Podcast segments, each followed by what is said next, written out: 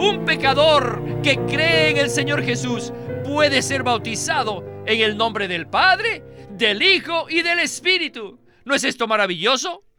¿Que un pecador pueda ser bautizado en el Dios triuno? ¿Qué es esto? Es una unión intrínseca, una unión de vida, una unión orgánica. Bienvenidos al estudio Vida de la Biblia con Witness Lee. Esperamos que este estudio vida los introduzca en un disfrute más profundo de las escrituras y de nuestro querido y precioso Señor Jesús. Visítenos en nuestra página de internet radiolsm.com y allí podrán escuchar gratuitamente todos los programas radiales del Estudio Vida. En el Evangelio de Juan, capítulo 1, versículo 17, dice lo siguiente, Pues la ley por medio de Moisés fue dada, pero la gracia y la realidad vinieron por medio de Jesucristo. Por ser creyentes neotestamentarios, nosotros atesoramos mucho la venida de la gracia y del Evangelio de la gracia que se manifestó en Jesucristo. Sin embargo, ¿sabían ustedes que este mismo Evangelio de la gracia le fue predicado a Abraham mucho antes de que Moisés recibiese los diez mandamientos de Dios?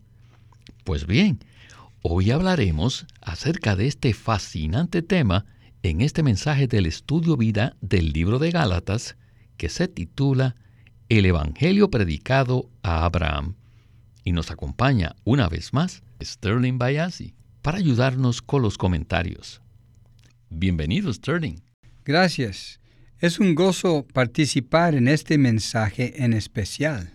Hoy nos enfocaremos en el versículo 8 del capítulo 3 de Gálatas donde Pablo menciona la promesa que Dios le dio a Abraham.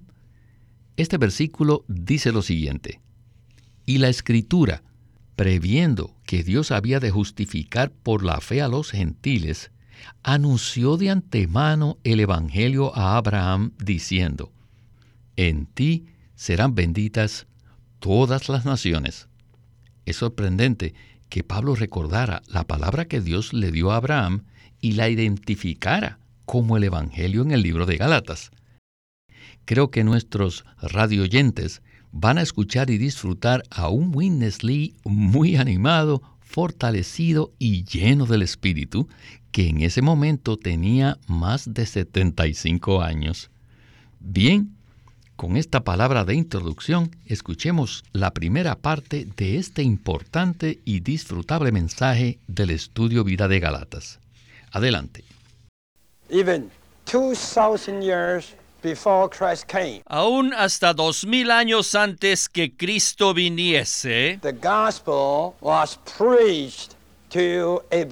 el Evangelio fue predicado a Abraham. Según Génesis 12, Dios le dio a Abraham una palabra concreta. Y está en el versículo 3, y esta es, y serán benditas en ti todas las familias de la tierra. O sea que en Abraham, por supuesto, se refiere al Abraham corporativo, es decir, en su simiente, la cual incluye a Cristo. Todas las naciones serían bendecidas. Luego, en el versículo 7 dice además, y apareció Jehová a Abraham y le dijo, a tu descendencia daré esta tierra. Estas dos cosas componen la palabra que Dios le dio a Abraham. O sea, número uno, todas las naciones serían benditas en la simiente de Abraham. En particular su simiente única, esto es, en Cristo. Y número dos, que la buena tierra le sería dada a esa simiente única de Abraham, que es Cristo. Esta es la palabra que Dios le dio a Abraham. Más adelante en la Biblia, Pablo dice que la palabra que Dios le habló a Abraham fue una promesa, que llegó a ser un pacto que Dios ratificó. La palabra, la promesa y el pacto constituyen el Evangelio. Tenemos cuatro cosas que se refieren a lo mismo. La palabra de Dios, la promesa, el pacto y el Evangelio. Hemos escuchado que la promesa dada a Abraham consiste primero en que todas las naciones de la tierra serían benditas en la simiente o descendencia de Abraham. Y segundo, que la buena tierra de Canaán sería dada a Abraham y a su descendencia. ¿Cómo es que estos dos puntos de esta promesa llegaron a ser el Evangelio en el Nuevo Testamento? El pensamiento de Pablo aquí en Gálatas es bastante profundo y tal vez sea útil si podemos leer los versículos 14 al 16 del capítulo 3 de Gálatas.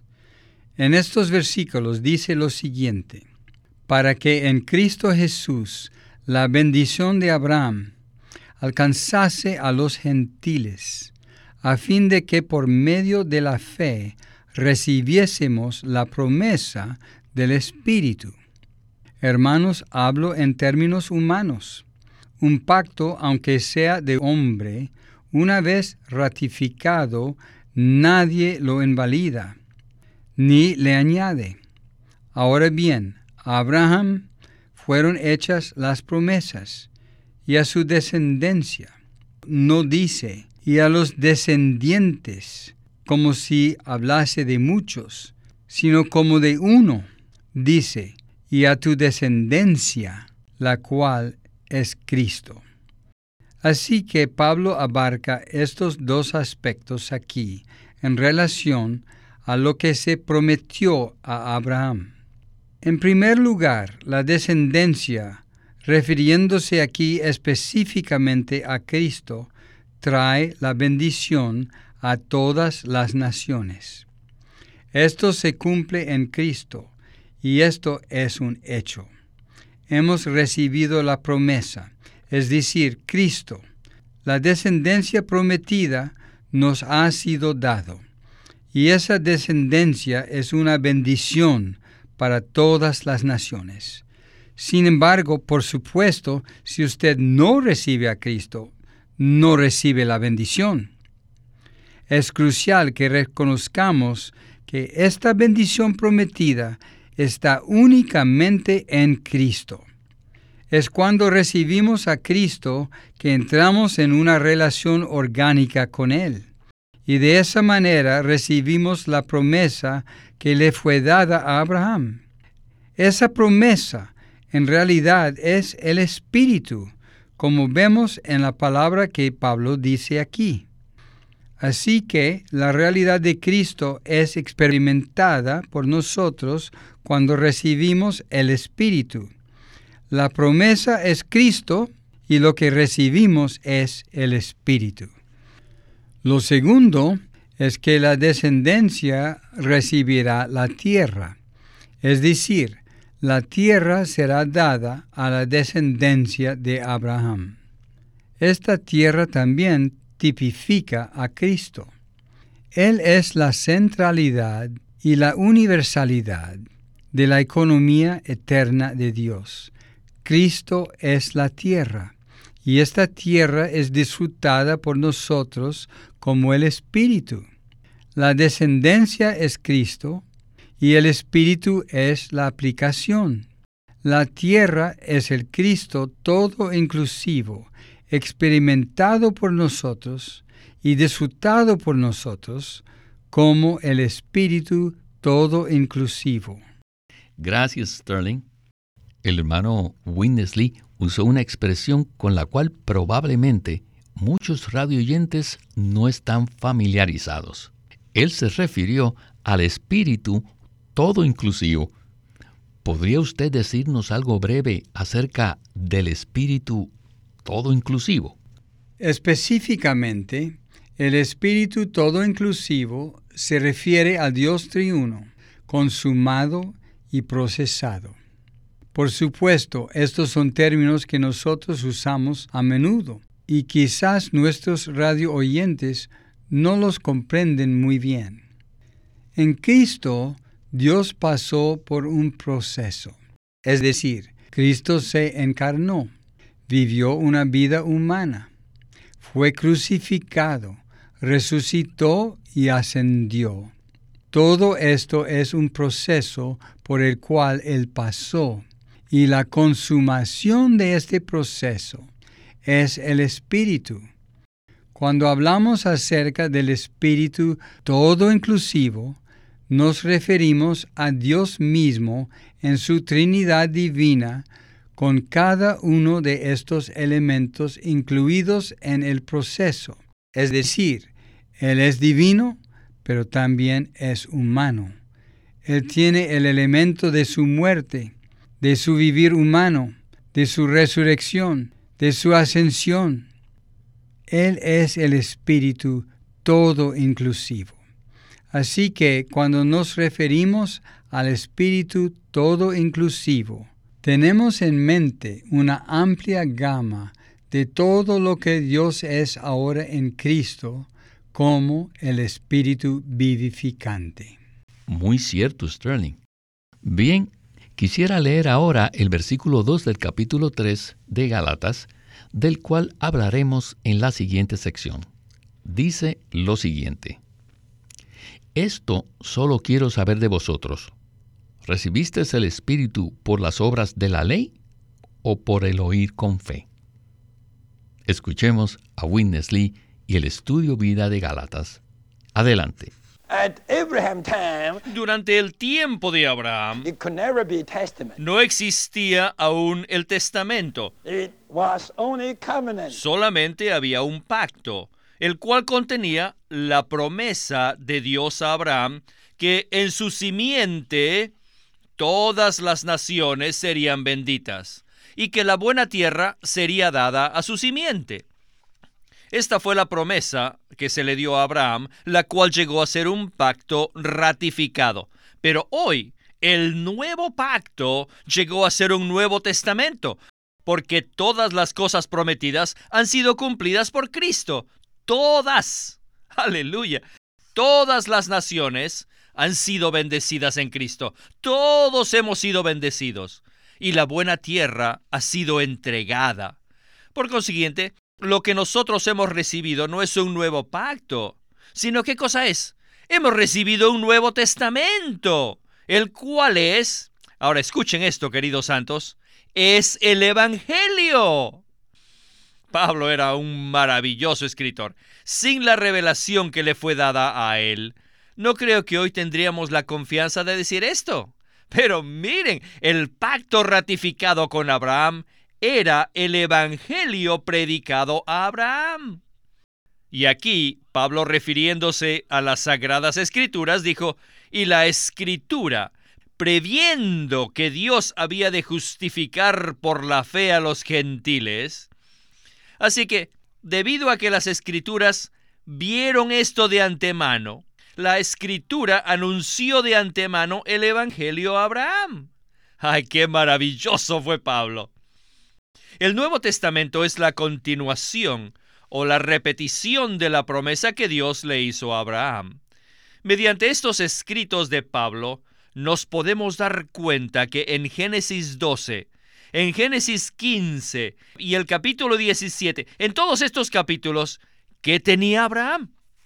Él solamente oyó con fe. En Génesis 12, 15 y 17, ¿qué hizo Abraham allí? Él no hizo nada, solamente oyó con fe. Y este oír estimuló dentro de él un sentido de aprecio, que es la fe.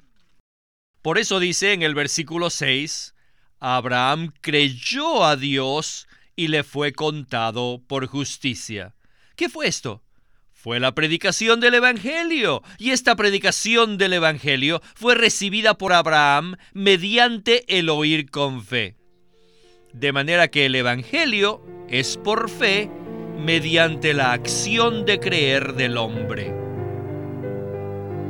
En los programas anteriores escuchamos algo estupendo acerca del oír con fe en este versículo en Gálatas 3.2.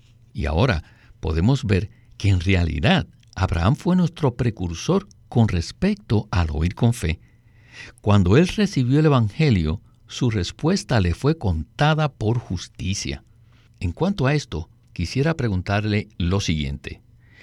Cuando oímos con fe la palabra de Dios, ¿también produce en nosotros justicia? Tenemos que dar un sí rotundo a esto. Esta es nuestra experiencia. Este es nuestro testimonio. Cuando oímos el hablar de Dios en el Evangelio, de inmediato experimentamos una respuesta en nuestro interior. Reconocemos y nos damos cuenta que Dios en Cristo está disponible para nosotros por medio de la fe en Él. Y la palabra que nos es dada se convierte en nuestro interior en la respuesta de fe. Oímos la palabra, creemos y recibimos. Estas tres cosas están activamente relacionadas. Oímos, respondemos y recibimos. Esta es nuestra experiencia. Aquí Pablo afirma que aquel que es la bendición prometida ha sido recibido por nosotros. Él afirma que esta promesa que recibimos es el Espíritu. Él también nos dice en 2 de Corintios 5:21, por ejemplo, que aquel que no conoció pecado, por nosotros se hizo pecado, para que nosotros viniésemos a ser justicia de Dios en él. Oímos esta palabra, la creemos y la recibimos. Apreciamos lo que Dios ha hecho en Cristo lo mismo es cierto con respecto a su palabra en Romanos 8:30, donde dice que a los que predestinó, a estos también llamó, y a los que llamó, a estos también justificó. Alabado sea el Señor. Aquí la palabra justificado indica que la justicia de Dios ha sido aplicada a nosotros somos justificados por medio de la fe en Cristo. Qué gracia y qué gloria que tengamos esta experiencia simplemente al oír la palabra de Dios y al responder en nuestro interior con un gran aprecio que llamamos fe. Amén, Sterling. A veces recibimos el oír con fe cuando nos hablamos a nosotros mismos las palabras de fe. Y eso es lo que le sucederá a Winnesley en la próxima sección. Él se llena de un gran disfrute de lo que está presentando a todos los que le escuchan y realmente animo a nuestros radioyentes a que entren en el disfrute y la carga del hermano Lee y entonces tendrán una respuesta de fe. Escuchemos a Winnesley. Adelante. La buena tierra.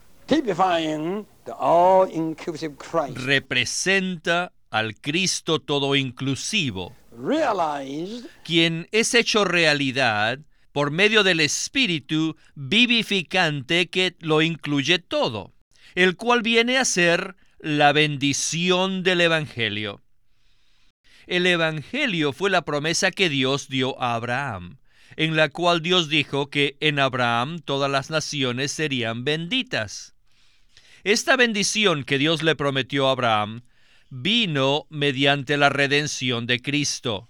Por tanto, hemos sido redimidos de la maldición de la ley y la bendición ha llegado. Ahora, en Cristo, todas las naciones han sido bendecidas en la simiente única de Abraham. Y esta bendición tiene como centro la buena tierra. La buena tierra es en tipología el Cristo todo inclusivo, el cual hoy, después de haber resucitado, es hecho real por medio del Espíritu todo inclusivo, el cual, finalmente, es para nosotros la buena tierra. Por esta razón tenemos la fe para decir que el Espíritu todo inclusivo es la buena tierra. En otras palabras, queridos santos, la buena tierra es el Dios triuno procesado. ¿Qué es lo que Dios nos da en el Evangelio? nos da el tercer cielo? No, Él nos da a sí mismo. Este Dios triuno procesado es hecho realidad cabalmente mediante el Espíritu todo inclusivo que mora en nuestro espíritu. ¿Dónde está nuestra buena tierra hoy? En nuestro espíritu. Y lo más maravilloso es esto, cuando este espíritu, todo inclusivo, entra en nuestro espíritu, se lleva a cabo cierta transacción, la cual llamamos la unión orgánica. ¡Ay! Esta unión orgánica es muy importante. Y como hemos mencionado en programas anteriores, esta unión orgánica se puede comparar a un injerto de dos vidas. El proceso de ser injertados comienza cuando sentimos un aprecio por el Señor y es completado mediante el bautismo. La primera vez que usted escuchó el Evangelio, dentro de usted se despertó una apreciación por el Señor. Y después usted estuvo dispuesto a ser bautizado, lo cual completó la unión orgánica. O sea que la acción de ser injertados fue completada.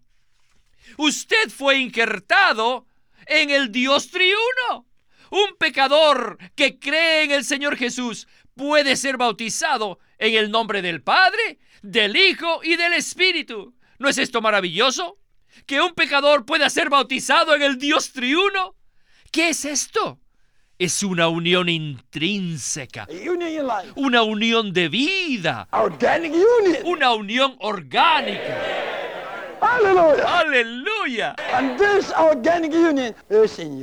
Y esta unión orgánica está dentro de todos ustedes. Aleluya. Aleluya.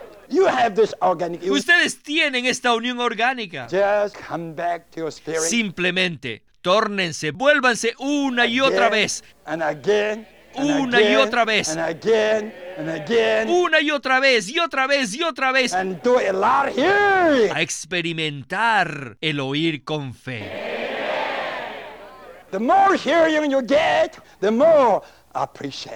Cuanto más escuchemos, mayor apreciación tendremos.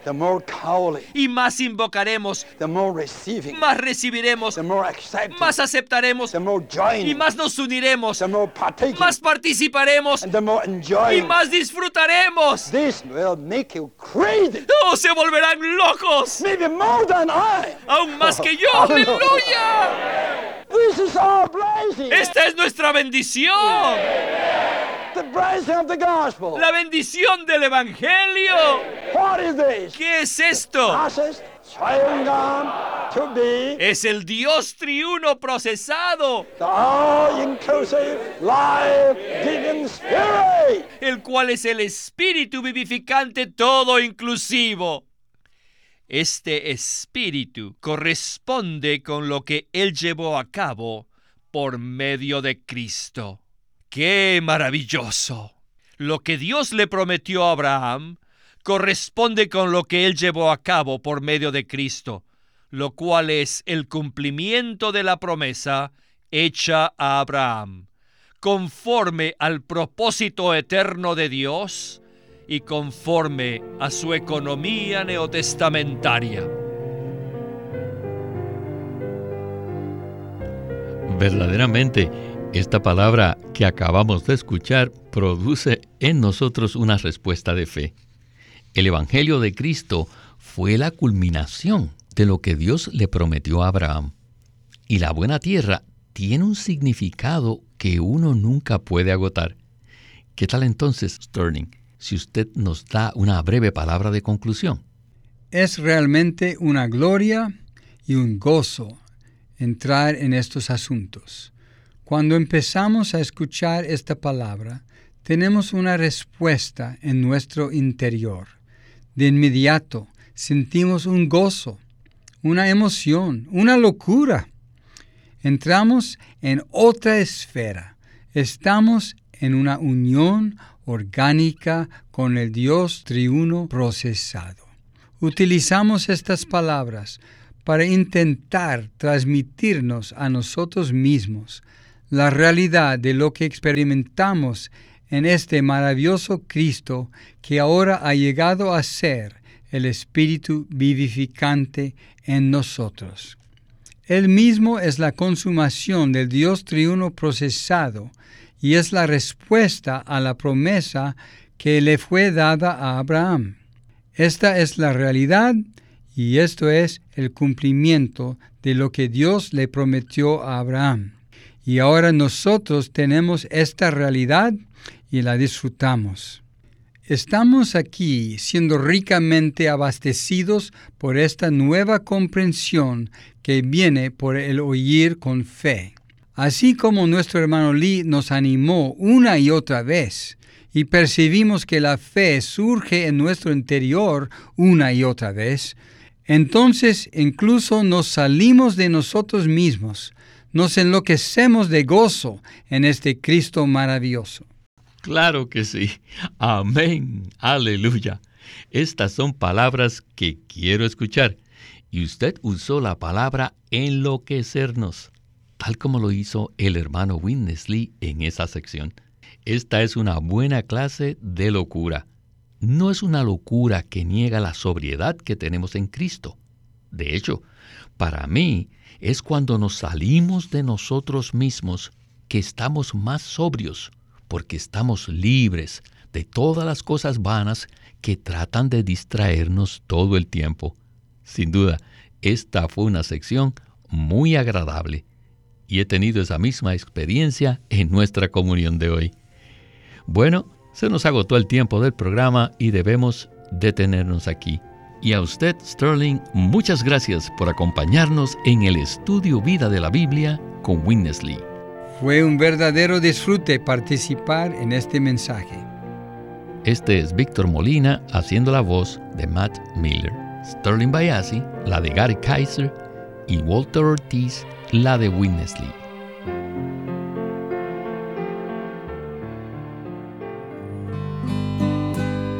El árbol de la vida. Cuando Dios creó al hombre, lo puso al frente de dos árboles el árbol del conocimiento del bien y del mal y el árbol de la vida. Con la advertencia que Dios hizo al hombre de no comer del primer árbol, le insinuaba su deseo de que comiera del árbol de la vida, lo cual significa que el hombre debía tomar a Dios como su suministro de vida. No se olviden, este libro se titula El árbol de la vida, escrito por Witness Lee. Queremos animarlos a que visiten nuestra página de internet libroslsm.com. Allí encontrarán los libros del Ministerio de Watchman Nee y Witness Lee. Una vez más, libroslsm.com.